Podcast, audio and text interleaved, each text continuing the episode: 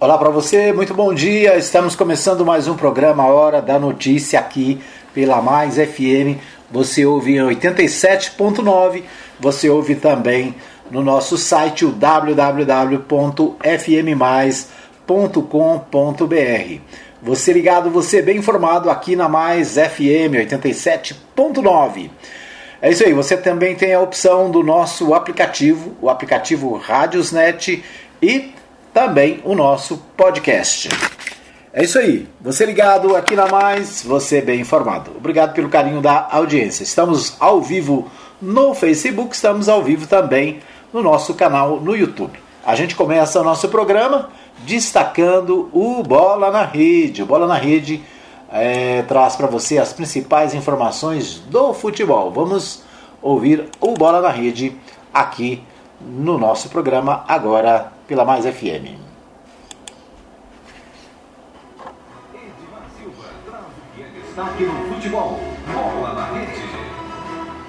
Muito bem, começamos o nosso Bola na Rede destacando o jogo de ontem entre Fluminense e Barcelona. Fluminense 2, Barcelona também 2. Na quarta-feira nós tivemos River Plate 0, Atlético Mineiro 1. E tivemos ainda Olímpia do Paraguai 1, Flamengo 4. Em São Paulo, São Paulo e o Palmeiras empataram em 1 a 1. A próxima rodada é, do, da Libertadores, na verdade, jogos das quartas de final, nós teremos na terça-feira, dia 17, Palmeiras e São Paulo. Na quarta-feira, dia 18, Flamengo e Olímpia. E também na quarta-feira, no Mineirão, Atlético Mineiro e River Plate. O Barcelona recebe o Fluminense no dia 19, é, lá é, no Equador. Né? Então é isso, é, esses os jogos da Libertadores da América. É, deixa eu ver aqui, a Copa Sul-Americana. A Copa Sul-Americana também ontem teve Santos 2, Libertar do Paraguai 1. Né? O Santos é, aí numa situação boa na Copa Sul-Americana. A LDU venceu o Atlético do Paraná por 1 a 0 também ontem. Né? Então ontem nós tivemos LDU 1, Atlético Paranaense 0, Santos 2, Libertar do Paraguai 1. Os próximos jogos estão previstos para quarta-feira, dia 17. Dia 17, Red Bull Bragantino e Rosário Central, Penharol e Sporting Cristal. Na quinta-feira tem Atlético Paranaense e LDU. E também na quinta-feira tem Libertar, Paraguai e Santos. Então as quartas de final também da Copa Sul-Americana estão acontecendo. Bom, nesse final de semana tem Brasileirão. Né? O Brasileirão no final de semana ah, começa amanhã, sábado, né? Amanhã, dia às 17 horas, tem Red Bull Bragantino Juventude. Amanhã, às 19 horas, tem Atlético Mineiro e Palmeiras e São Paulo e Grêmio às 21 horas. Portanto, amanhã, jogos da, nosso Campeonato Brasileiro Série A. No domingo tem Flamengo Esporte, Corinthians e Ceará, eh, Fortaleza e Santos, Bahia e Atlético Goianiense e ainda Cuiabá e Atlético Paranaense, Internacional e Fluminense. Na segunda-feira fecha a rodada número 16 com Chapecoense e América Mineiro. Então é isso, né? A... Brasileirão a todo vapor. Nós vamos a São Paulo com Humberto Ferretti. Humberto Ferretti traz também os destaques do Brasileirão. Com você, Humberto. RBA News Esporte.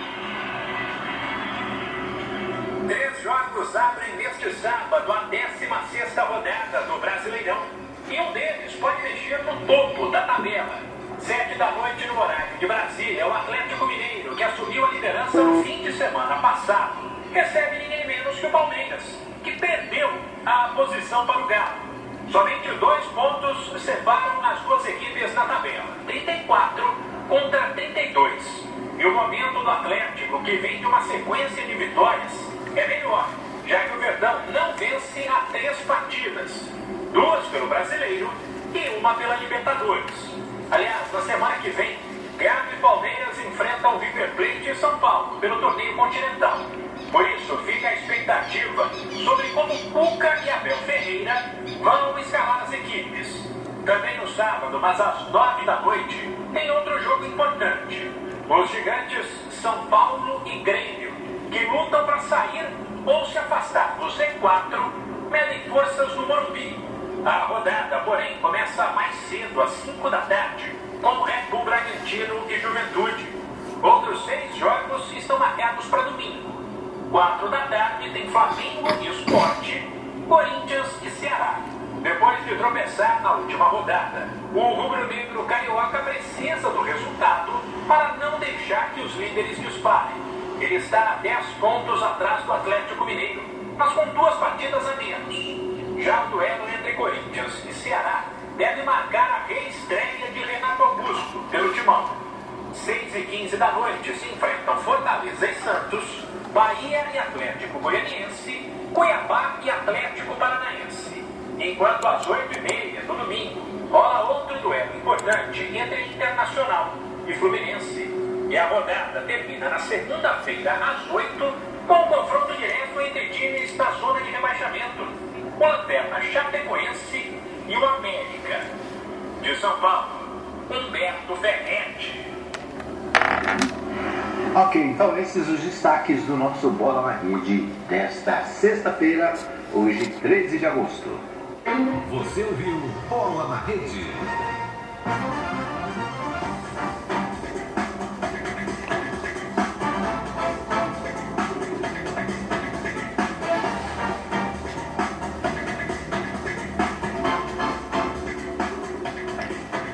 Muito bem, você ouviu aí o Bola na Rede, nossas informações sobre o esporte. Agora sim, nós vamos para a nossa pauta nacional. A nossa pauta nacional nós temos as informações dos principais sites de notícias do Brasil, né? E a gente começa pelo portal G1. O portal G1 traz a seguinte informação. Nós temos aqui na coluna Bem-Estar, é, na coluna Bem-Estar a gente destaca o seguinte: é, ontem né, é, morreu o ator Tarcísio Meira. E o portal Bem-Estar destaca o seguinte: vacina tem risco mínimo de não proteger mesmo com duas doses. Especialistas explicam. O objetivo principal das vacinas é evitar graves casos graves da doença, mas contágio pode ocorrer. Entenda mais sobre as duas doses. Então, um destaque do portal G1, né? é, destacando o ator Tarcísio Meira, que morreu na manhã desta quinta-feira, vítima da Covid-19, aos 85 anos, em São Paulo. Ele estava internado no Hospital Albert Einstein, na zona sul da cidade, em tratamento contra a doença e havia tomado as duas doses da vacina. Diante desse fato, muitas pessoas ficaram em dúvida. É possível morrer de Covid ou se contaminar com vírus, mesmo após ter completado o esquema vacinal, segundo os estudos conduzidos com cada uma das vacinas em uso contra a Covid-19, a chance de casos graves e de morte pela doença. É por isso que, além de se vacinar, você deve manter as outras medidas de proteção contra a doença, né, que é o uso de máscara, o álcool em gel, né, e todos o, o evitar aglomerações, né, então é, existe o risco, sim, né, mesmo que a pessoa tenha tomado as duas doses de se contaminar. Né? E é claro, pessoas mais idosas, pessoas com mais é, com menor é, histórico né, de, de, de, de doenças e é, comorbidades, essas pessoas correm risco sim. Né? Então aqui o portal diz o seguinte: uma boa vacina é como se fosse um bom goleiro.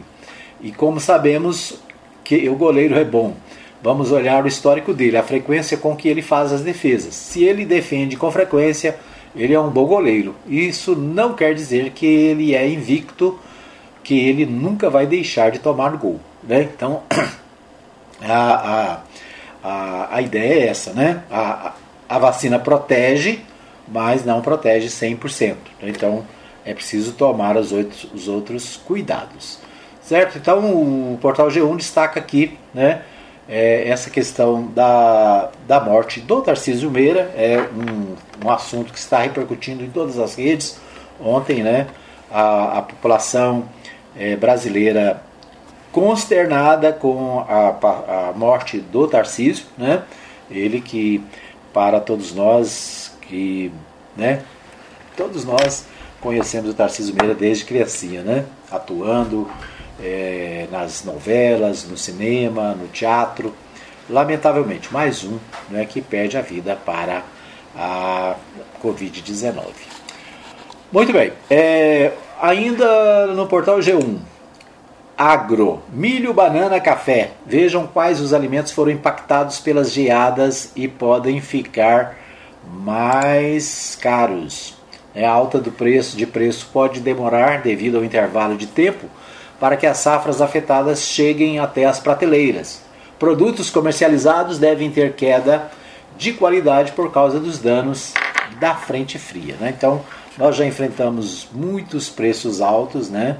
preços dos alimentos, preços dos combustíveis e neste momento né, a preocupação é com a geada que nós tivemos no sul do Brasil. Na verdade, tivemos né, frio no, no Brasil inteiro, mas é, no sul do Brasil é onde a, o frio foi mais intenso. Então, produtos de menor qualidade e preços mais altos são algumas consequências das geadas que o consumidor deve se preparar para enfrentar nos supermercados. Em julho, o campo sofreu três fortes ondas de frio é, em uma intensidade que não era observada pelos especialistas desde 1994. Entre as culturas mais atingidas estão o café, a cana-de-açúcar, o milho e o feijão. Né? É, então, uma preocupação aí com a geada né, e com as consequências do frio para a economia brasileira. É, em depoimento ao TSE, esse outro destaque do portal G1, né? em depoimento ao TSE, ministro da Justiça admite que não há prova de fraudes nas eleições. Corregedor-Geral Eleitoral Luiz Felipe Salomão ouviu Anderson Torres e Coronel, que participou de live com Bolsonaro. Foram as primeiras providências no inquérito administrativo do TSE. Então, o TSE né, é, está fazendo um inquérito e o corregedor eleitoral Luiz Felipe Salomão ouviu Anderson Torres e o coronel que participou da live com Bolsonaro semana passada. Né? Foram é, as primeiras providências desse inquérito. Portanto, o ministro da Justiça, Anderson Torres, prestou depoimento nesta quinta-feira, dia 12, ao Corregedor-Geral Eleitoral, ministro Luiz Felipe Salomão, dentro do inquérito administrativo aberto pelos Tribunal Superior Eleitoral para investigar o presidente Jair Bolsonaro por ataques ao sistema eleitoral. É, Deixa eu ver o que mais. Torres e Gomes participaram de uma transmissão ao vivo no último dia 29, na qual o presidente Jair Bolsonaro fraca fracassou em apresentar qualquer prova de fraude nas eleições ou de risco de fraude na urna eletrônica em 2022. Os depoimentos dos dois convidados é, do presidente na transmissão foram as primeiras providências tomadas no inquérito administrativo aberto por decisão unânime dos ministros da Corte Eleitoral. Salomão determinou ainda que será inserido no inquérito o pedido do ministro Alexandre de Moraes, do Supremo Tribunal Federal, para apurar se a participação do ministro da Justiça na live do presidente pode ser enquadrada como propaganda eleitoral antecipada. É preciso entender o seguinte: a propaganda eleitoral para a campanha, né, para as eleições, ela tem um tempo estabelecido. A legislação estabelece um prazo onde os candidatos né, podem fazer campanha. Então, qualquer manifestação fora desse prazo é considerada como propaganda eleitoral é, ilegal, né? propaganda antecipada. Então, o que nós estamos vendo no Brasil é exatamente isso: né? cada live do presidente Jair Bolsonaro, cada manifestação que ele faz lá no cercadinho é propaganda eleitoral antecipada. Né? Ele está é, já antecipando as eleições, né? E nessa live especificamente, onde ele prometeu provar que a urna eletrônica é, falha, né? Ele acabou não conseguindo, acabou, aliás, admitindo que não tinha nenhuma prova do que ele alega, né? Ele alega que a urna eletrônica é, traz prejuízo para as eleições, que facilita as fraudes. Isso não é verdade, né? Os, a, todas as avaliações que foram feitas até hoje mostram a segurança e a, né, a segurança das urnas eletrônicas, né? Mas o presidente Jair Bolsonaro insiste nesse, nessa tese, nesses argumentos, né? E né, vai, vamos ver até onde vai, né? O portal UOL destaca o seguinte: Aras silencia sobre ataques de Bolsonaro às eleições e irrita a cúpula da Procuradoria-Geral da República. O presidente Jair Bolsonaro tem sido acionado no Supremo Tribunal Federal há quase dois meses por seus ataques ao sistema eleitoral, desde meados de junho. Chegaram à corte pelo menos três pedidos para que o presidente comprove suas acusações de fraude em eleições recentes e seja investigado por elas. Estes processos estão à espera do parecer do Procurador-Geral da República, Augusto Aras, que deve opinar sobre quais providências devem ser tomadas em relação a Bolsonaro. Até o momento, contudo, Aras não se, não se posicionou em nenhum deles. O relator de uma das ações contra Bolsonaro, o ministro Dias Toffoli, fez ontem uma cobrança direta a Aras para que se manifeste no caso. O processo foi aberto no dia 21 de julho a pedido do senador Alessandro Vieira, do Cidadania do Sergipe, pedindo que o presidente comprove suas reiteradas declarações de que as eleições de 2018 foram fraudadas. Então, né, o Augusto Aras, que é o procurador-geral da República, né, representante do Ministério Público, ele está é, quieto, né, ele não responde é, a, as, aos pedidos de manifestação do Supremo Tribunal Federal né, e do e do, Tribunal Superior Eleitoral em relação a essas questões envolvendo o presidente. Na verdade, né, ele desde o primeiro momento, desde a sua a, e agora ele está no seu segundo mandato, né, indicado pelo presidente da República, ele se mantém aliado do presidente, né, e é, agora está sendo cobrado para que se manifeste. O Portal UOL também destaca o seguinte: saúde segura milhões de doses e distribuição gera briga com estados. A distribuição de vacinas é o mais novo capítulo da briga pública entre governo federal e estados durante a pandemia. O Ministério da Saúde é acusado de desobedecer a divisão de doses entre estados e o debate ganha contornos políticos. Com falhas de distribuição, a pasta tem hoje cerca de 7 milhões e 900 mil doses estocadas. Segundo o levantamento do painel Quantas Doses, do analista de dados Apolinário Passos, órgãos que fazem controle de qualidade das vacinas indicam que não são responsáveis pelos atra pelo atraso dos repasses. O UOL procurou o Ministério da Saúde para checar a quantidade oficial em estoque e o motivo da, do, do represamento, mas não obteve retorno até a publicação dessa reportagem.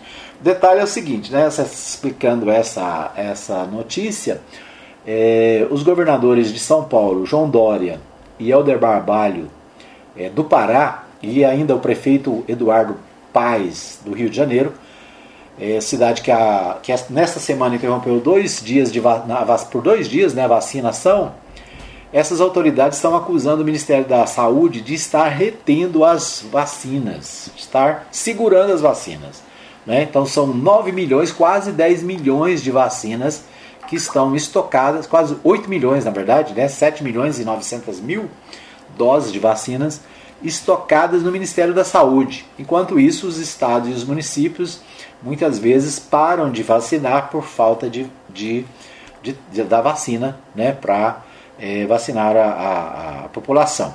Então, um questionamento está sendo feito né? e o Ministério da Saúde está, é, mais uma vez, né, trabalhando contra o combate da pandemia. Lamentavelmente, né? Essa é uma acusação feita pelo governador de São Paulo, pelo governador do Pará e também pelo prefeito do Rio de Janeiro. Né? Na cidade do Rio de Janeiro, essa semana, a, a vacinação foi paralisada por falta de doses. Muito bem, nós vamos para um pequeno intervalo. Voltamos daqui a pouquinho com o nosso segundo bloco do programa Hora da Notícia, aqui pela Mais FM. Muito bem, estamos de volta para o segundo bloco do programa Hora da Notícia. Você ligado, você bem informado. A gente traz para você as principais informações do dia aqui no nosso programa. Obrigado a você que está ligado comigo em qualquer lugar da cidade, né? Para você que está na nossa live no Facebook, né? A nossa live também no nosso canal no YouTube, também no ar hoje, né? A gente ajeitando aqui as coisas, alguns probleminhas técnicos, mas a gente vai vai se ajeitando. Muito bem, uh, vamos às principais informações de Goiás. Aliás, antes disso, uma notícia que de última hora acaba de ser publicada no portal G1. A Polícia Federal faz operação para prender Roberto Jefferson ordem partiu do ministro Alexandre de Moraes, do Supremo Tribunal Federal, dentro do inquérito que investiga as milícias digitais. É, a Polícia Federal foi às ruas na manhã desta sexta-feira, dia 13, para prender o ex-deputado Roberto Jefferson, é, ele que era é, é presidente do PTB, né? Até a última atualização dessa reportagem, ainda não havia confirmação se a prisão já foi realizada. A ordem de prisão partiu do ministro Alexandre de Moraes do Supremo Tribunal Federal. A ordem ocorre dentro do chamado inquérito da milícia digital. Jefferson postou numa rede social que a Polícia Federal chegou a fazer buscas na casa de parentes pela manhã. É, o inquérito investiga a organização e o funcionamento de uma milícia digital voltada a ataques à democracia, é, que foi aberto em julho por decisão do ministro Moraes. Né? Ah, deixa eu ver o que mais temos aqui. A reportagem está em atualização. Daqui a pouquinho a gente, tendo mais informações, a gente coloca para você. O Roberto Jefferson é presidente nacional do PTB. Em evento em Curitiba em 2006, em 26 de 2 de 2021, né, ele é, foi fotografado. Está aqui uma foto dele no portal, é, portal G1, né? Então, neste momento ocorre, a Polícia Federal está nas ruas na manhã desta sexta-feira, dia 13, para prender o ex-deputado federal Roberto Jefferson, ele que é presidente do Partido Trabalhista Brasileiro, né, o PTB. Então vamos acompanhar aí no, até o final do programa mais informações sobre este caso. Muito bem, nós vamos a Goiânia com o Libório Santos. O Libório Santos traz para nós as principais informações é, da capital goiana, né, do que acontece em Goiás. Nós teremos a participação do Libório Santos. É com você, Libório.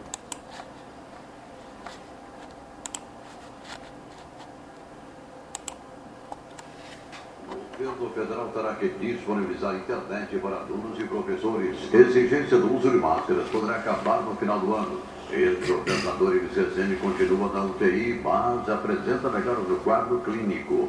Eu sou Libório Santos, hoje é dia 13 de agosto, sexta-feira, dizem que é o dia do azar, né? E esses são nossos destaques. O ex-prefeito de Goiânia, Zezene, continua internado na UTI do Instituto de Neurologia de Goiânia em estado grave, segundo o boletim médico divulgado na tarde de ontem. O ex-prefeito, que tem 87 anos de idade, apresenta melhora no nível de consciência do quadro motor. Ainda segundo o boletim, Iris apresenta respiração espontânea e bom controle da pressão arterial, mas ainda não tem previsão de alta médica. Iris foi internado na última sexta-feira após sofrer um acidente vascular cerebral e ter que passar por uma cirurgia de emergência.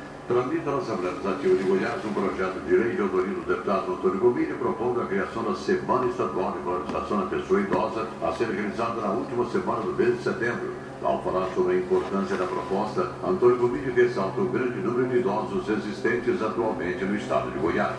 Importante destacar que só no estado de Goiás nós somos mais de 850 mil pessoas com idade acima de 60 anos. E é por isso que esse projeto de lei ele busca a conscientização, discutir, elaborar, propor estratégia né, de ação em políticas públicas né, que sejam voltadas à terceira idade. É importante que nós possamos estar discutindo, divulgando, informando aquilo que realmente está na lei federal, que é a garantia do atendimento prioritário ao idoso, que é o Estatuto do Idoso. A Polícia Federal está investigando a possível atuação de hackers que, através de internet, efetuam golpes e crimes de lavagem de dinheiro por criptomoedas. Ontem, os policiais cumpriram 34 mandados de busca e apreensão na cidade de Goiânia, Campo Grande, São Paulo, Recife e Vitória.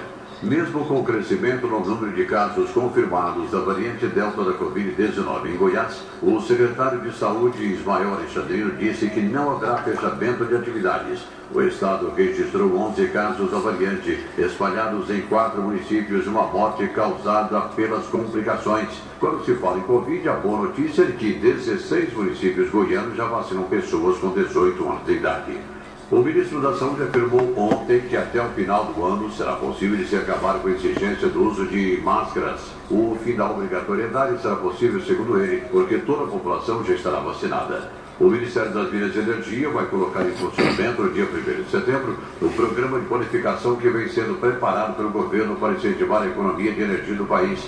A adesão é voluntária o governo vai dar desconto na conta de energia para quem poupar o insumo, principalmente nos horários de pico, reduzindo nesses horários a pressão por potência nas hidrelétricas, cujos reservatórios operam com baixa capacidade por causa da crise hídrica. Pela Série B do Campeonato Brasileiro, hoje à noite tem Goiás e Guarani. Se ganhar, o Goiás volta ao G4, grupo de acesso à Série A.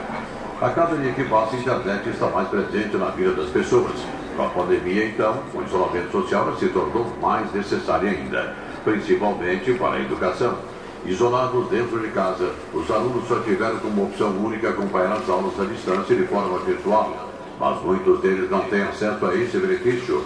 A Câmara Federal acaba de derrubar o veto a um projeto de lei cuja coautora é a deputada Flávia Moraes e que garante o acesso de alunos e professores à internet. É muito importante, porque ele diminui a desigualdade de aprendizagem. Aqueles alunos que não têm acesso, não têm condições de ter uma internet, eles acabam ficando prejudicados com essas aulas à distância. Então, com isso, a gente conseguiu, graças a Deus, derrubar esse veto, um projeto de nossa autoria também, que foi aprovado e com certeza vai trazer um investimento de 3,5 bilhões nesse acesso à internet para as escolas, professores e alunos da rede pública. Então a gente considera um projeto de extrema relevância que vai trazer um benefício muito grande, diminuindo as desigualdades entre os alunos. Todos têm direito à educação. Eram essas as informações de hoje de Goiânia, informou de Mário Santos. Olá, amigo Edmar Silva. Olá, amigos da Mais FM. Muito bem, nós, muito bem, nós ouvimos aí o Libório Santos, né, o meu amigo Ciro Miguel entrou aí, mas ele vai entrar na, no próximo bloco. Né? Então nós ouvimos aí a, a, o Libório Santos trazendo as principais informações direto de Goiânia, né? as informações do dia, a questão né, colocada aí pelo deputado Antônio Gomide, que tem projeto especial com, com a, o objetivo de proteção dos idosos de Goiás. Né? Então é isso aí, importante iniciativa. O ex-prefeito e ex-governador Iris Rezende também, o Libório Santos traz aí a informação da sua melhora, né? Estamos torcendo aí para que ele possa é, estar totalmente recuperado brevemente, né? Muito bem, vamos às principais informações dos principais jornais de Goiás. O Jornal Popular destaca na sua principal matéria a seguinte informação: 16 municípios de Goiás já vacinam pessoas com 18 anos contra a Covid-19. Apesar do avanço na faixa etária, seis dos 16 municípios que atingiram o início da fase adulta não conseguiram cobertura média estadual. Né? Então, a, à medida que a vacinação vai, vai crescendo, né, já 16 municípios já estão trabalhando com. É, jovens, né, a partir dos 18 anos, já vacinando contra a Covid-19. É uma boa notícia, né, apesar é, da ressalva feita aqui pela reportagem. O portal do Jornal Popular também destaca o seguinte: Conselho de Ética do Patriota abrirá processo contra a Mauri por ameaça. As ameaças do deputado estadual Amauri, Amauri Ribeiro, a vereadora Lucila Recanto, do PSD, serão analisadas pelo Conselho de Ética do Diretório Estadual de seu partido, o Patriota. Né? Então, o deputado Amauri Ribeiro, aí com problemas com o partido, né? a Comissão de Ética vai analisar as ameaças que o deputado fez à vereadora Lucila Ricanto, do PSD. Né? Lamentavelmente, mais um caso né, de é, abuso é, contra as mulheres. Né? Então, que seja feita a correção pelo diretório do Partido Patriota. É, Pré-candidatos à presidência da OAB saem às ruas de Goiás em busca de apoio, com estruturas, estratégias e articulações que lembram a política tradicional. Cinco nomes se movimentam para consolidar as suas candidaturas. Né? Em novembro, né, tem eleições na subseção da na sessão né, da Ordem dos Advogados do Brasil de Goiás e também nas subseções locais. Os pré-candidatos já estão na rua, já estão correndo atrás do voto, né, conforme popular aqui, uma campanha eleitoral que lembra as campanhas tradicionais. Vamos ver o que temos mais. O Diário da Manhã. O Diário da Manhã traz a seguinte informação: o Estado anuncia progressão para 5.100 servidores. Então, o Estado de, de Goiás fazendo aí a, as reparações, né, a progressão dos servidores. Ainda no Diário da Manhã, deixa eu ver aqui, tem outra, outra matéria que nós separamos. Ainda no Diário da Manhã, é, Deixa eu ver aqui. É, Câmara rejeita voto distrital e aprova coligações, né? também repercutindo é, a decisão da Câmara dos Deputados, que rejeitou o voto distrital, e, é, a, a, mas aprovou as coligações, e trouxe de volta as coligações para as eleições é, de deputados, vereadores e deputados estaduais, federais e vereadores, né? as chamadas eleições proporcionais. Alguns dizem que a, na verdade a Câmara queria, eles queriam aprovar as coligações e colocaram um voto distrital, distrital lá só para é, como chamado bode na sala, né? Para é, tirando ele ficar do jeito que eles queriam. O fato é que as coligações, de acordo com a primeira votação na Câmara dos Deputados, ela está aprovada, né? Deve voltar mas ainda depende da, da votação do Senado. Né? Então, não está definitivamente decidido, por quê? Porque essa matéria vai ser revista pelo Senado Federal. Certo? Então, esses é, destaques do portal do Diário da Manhã. O Correio Brasiliense, vamos ver o Correio Brasiliense? Deixa eu uh, ver se eu acho aqui o Correio Brasiliense também né, os destaques do Correio Brasiliense, a gente sempre destaca aqui no segundo bloco, embora a gente fale de Goiás, mas né, o Distrito Federal está bem pertinho aqui, a gente acaba englobando o Distrito Federal também no nosso segundo bloco. Nove escolas públicas têm casos confirmados de Covid-19. É o destaque do, do Correio Brasiliense é, em relação à Covid-19 e a volta dos estudantes às escolas. Né? Então, nas escolas de Brasília, nove escolas tem casos confirmados da Covid-19. A gente tem falado aqui né, as dificuldades de volta às aulas. Aqui em Anápolis, as aulas voltaram, apesar do protesto de muitos professores e do sindicato dos professores. O portal do Correio Brasileiro também destaca agora, nesse instante, Alexandre de Moraes determina a prisão do ex-deputado Roberto Jefferson. Equipes da Polícia Federal visitam endereços ligados ao acusado para cumprir o mandado de prisão. Então, o ministro Alexandre de Moraes, do Supremo Tribunal Federal, determinou a prisão do ex-deputado Roberto Jefferson, presidente do PTB, por ataques às instituições democráticas. Equipes da Polícia Federal estão em busca do acusado para efetuar a prisão preventiva. Além da reclusão, Moraes determinou busca e apreensão de computadores e celulares para aprofundar as investigações. Pelas redes sociais, o próprio ex-parlamentar afirmou que as equipes policiais foram até a casa da sua ex-mulher. De acordo com o despacho do magistrado, Jefferson faz parte de uma milícia digital especializada em atacar o Supremo, seus ministros e demais instituições. As diligências fazem parte de um novo inquérito aberto pelo ministro. No YouTube e nas redes sociais, o ex-deputado aparece empunhando armas e ameaçando os ministros, assim como pregando o fechamento do Supremo. Então, o, o Alexandre de Moraes, ministro do Supremo Tribunal Federal, né, determinou a prisão do ex-deputado Roberto Jefferson, né, que é, é praticante dessas, desses, dessas, desses ataques né, ao Supremo Tribunal Federal e às instituições brasileiras.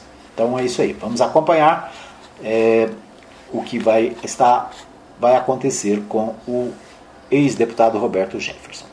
Muito bem, nós vamos para mais um pequeno intervalo. Voltamos daqui a pouquinho com mais informações aqui no programa Hora da Notícia. Fica aí que eu volto já já. Muito bem, estamos de volta para mais um bloco do programa Hora da Notícia, trazendo para você as principais informações do dia, o que acontece no Brasil, em Goiás e aqui na cidade de Anápolis. Você está acompanhando o nosso programa em 87.9 e você acompanha também no fmmais.com.br.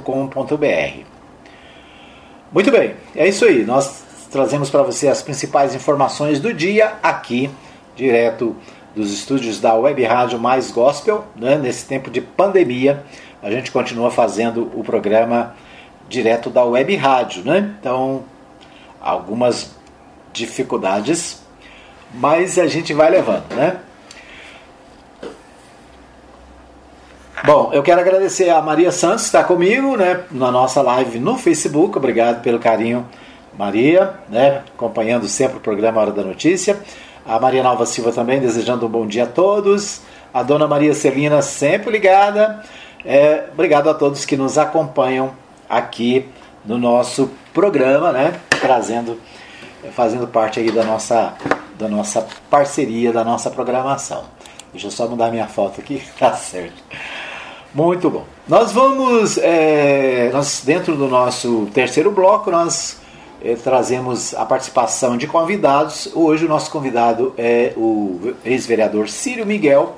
Ele traz para nós é, o seu comentário sobre o momento político que nós estamos vivendo. Vamos ouvir o Círio Miguel que participa do nosso programa, é, trazendo aí né, a sua participação, a sua manifestação sobre a política nacional, a política de Goiás e a política da cidade. Com você, Círio. Olá, amigo Edmar Silva. Olá, amigos da Mais FM. O Congresso Nacional ontem teve, de fato, um dia de Congresso Nacional deixou de lado aí as dificuldades impostas pelo, pela agenda maluca do presidente Jair Bolsonaro e votou matérias importantes para o país. Ontem nós tivemos a discussão e votação da chamada mini reforma eleitoral. O Congresso, especificamente a Câmara dos Deputados, já havia sepultado definitivamente a ideia do voto impresso por ocasião do desfile dos tanques né, na Praça dos Três Poderes. Essa proposta foi derrotada e o Senado Federal, através do seu presidente, já disse que não vai pautar essa matéria no Senado Federal, portanto, a ideia do voto impresso está sepultada. Mas o Congresso ontem discutiu duas questões também muito importantes, que é o chamado distritão e a volta das coligações. Essas duas mudanças na legislação eleitoral. O chamado voto distritão é aquele em que são eleitos os mais votados em uma lista geral. Por exemplo, Anápolis, com 23 vereadores, se elegeriam os 23 candidatos mais votados. Assim também para deputado federal, são 17 deputados federais por Goiás, teríamos os 17 mais votados para a Assembleia Legislativa os 41 candidatos mais votados e assim por diante. Essa é a ideia do distritão. Essa é uma ideia é, rejeitada pela maioria dos cientistas políticos, dos estudiosos do tema, porque ela é um retrocesso político, porque ela privilegia dois tipos de candidatos: Aqueles que detêm poder econômico, aqueles que têm mais dinheiro, vão propagar o seu nome numa região maior e, portanto, terão mais votos. E também privilegia as chamadas celebridades, aqueles candidatos já conhecidos da população. Isso é ruim porque enfraquece os partidos políticos. O veículo da participação política é o partido político, aquele que defende a sua bandeira ideológica, a sua causa, e os seus eleitores se identificam ou não com as suas propostas. Portanto, o Distritão também foi rejeitado, com a vitória da democracia. Por outro lado, foi aprovado o retorno das coligações proporcionais.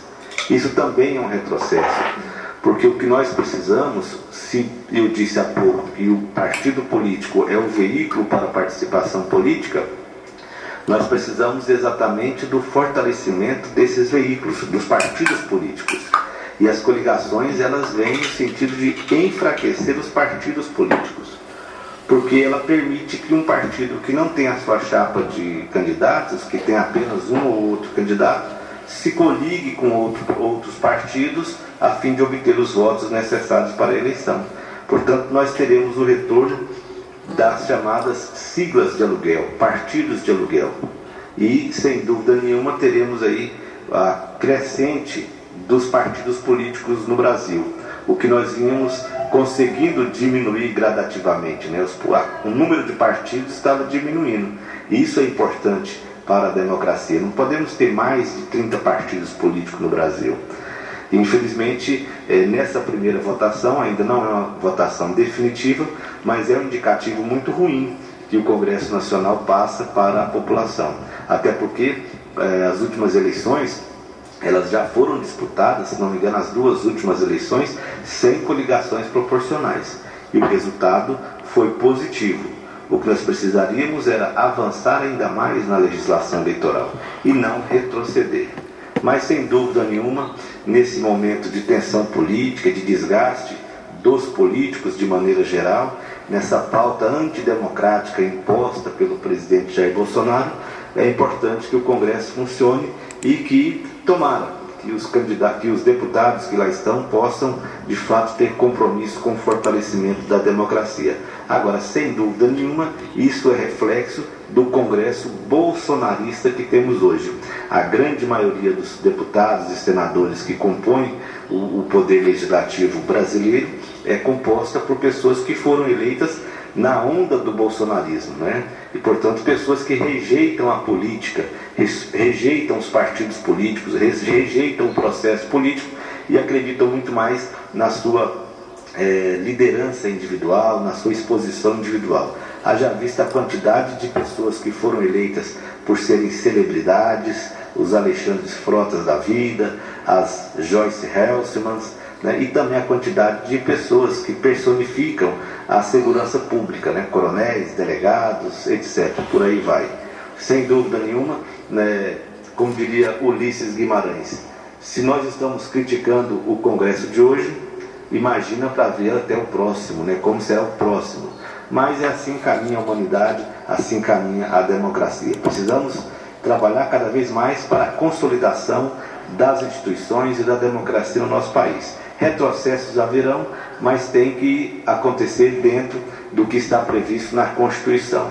E à medida que a sociedade avance, sem dúvida nenhuma, a legislação eleitoral também vai avançar e a democracia se consolidará no nosso país. Um grande abraço a todos, bom fim de semana.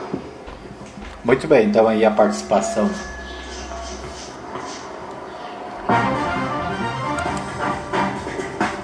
Muito bem.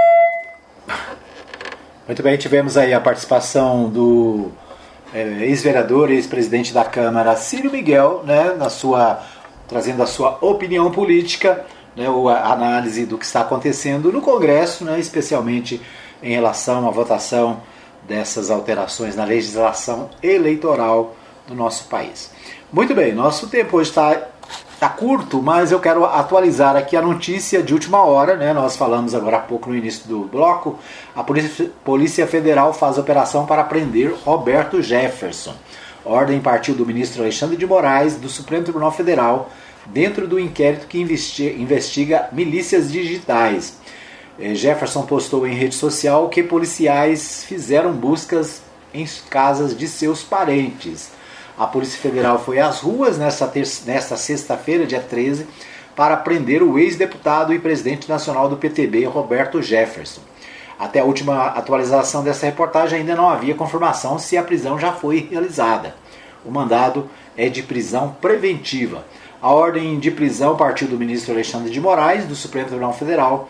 Ele também determinou o bloqueio de conteúdos postados por Jefferson nas redes sociais, apreensão de armas e acesso a mídias de armazenamento.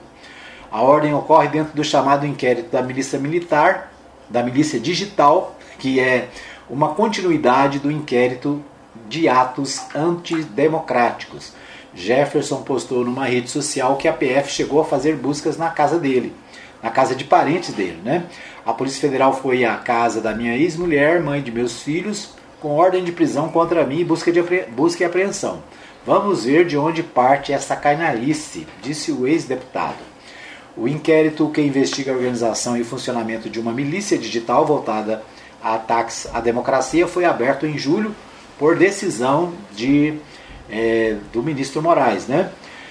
Nessa investigação, a PF apura indícios e provas que apontam para a existência de uma organização criminosa que teria agido com a finalidade de atentar contra o Estado democrático de direito essa organização se dividiria em núcleos de produção, de publicação, de financiamento e núcleo político. Outra suspeita é de que o grupo tenha sido abastecido com verba pública.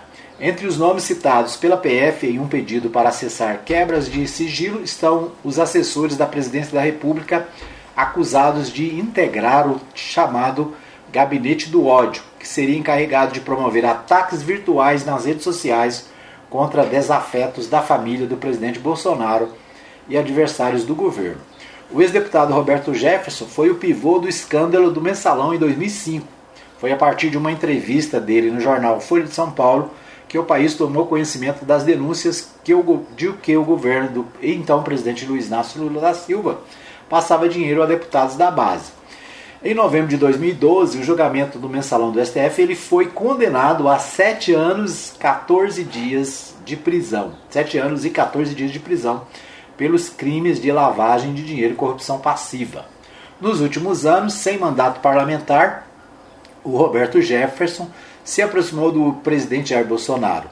Em suas redes sociais, começou a postar fotos com armas.